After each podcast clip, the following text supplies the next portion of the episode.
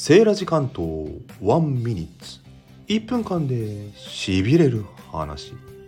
山椒は小粒でピリリと辛いとはよく言ったもんですね。でもそれは日本の山椒の話。中国山椒花椒はご存知ですか？そうあのしびれちゃうやつですよ。UFA 味覚糖からマーピーというピーナッツお菓子になって出てますよ。カリカリカリカリ花椒のしびれが気軽に体験できちゃいます。これビール進みますね。そしてもう一つ。S&B スパイスハーブの SB 食品からは火鍋のセットが出てます。